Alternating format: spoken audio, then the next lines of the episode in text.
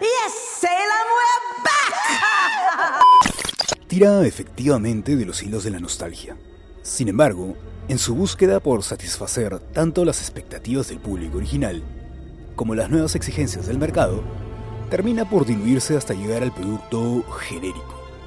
El gran problema con esta secuela es que, con tal de darle profundidad a las causas del mal, o al menos un vago alcance de eso, se mezclan discursos diversos que parecen intentar parchar lo que nos habían contado en la primera. Empezando con las hermanas Anderson siendo obligadas a casarse por un sacerdote. Entonces, estas brujas en realidad eran jóvenes rebelándose frente al patriarcado que estaban, como narra un personaje del presente, adelantadas a su tiempo. La idea no es mala, pero ¿por qué me lo cuentan ahora? A partir de esto se reversionan las personalidades de las tres brujas para eliminar cualquier conducta cancelable. Los rasgos que caracterizaban a las Anderson se diluyen hasta dejarnos con simples gags. Lo realmente recomendable por ver en Hocus Pocus 2 es la última escena de Bette Midler en su papel como Winifred Sanderson.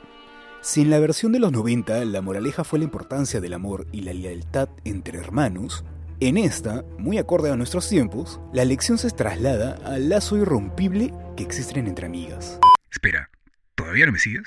De paso, también métele 5 estrellas al podcast. Sigo.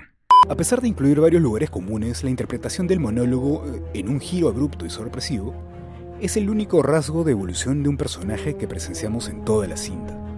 A pesar de todo, Hocus Pocus 2 ya se convirtió en la película original de Disney Plus con el mayor número de reproducciones en sus primeros tres días de estreno, rompiendo el récord que antes poseía la cinta Turning Red.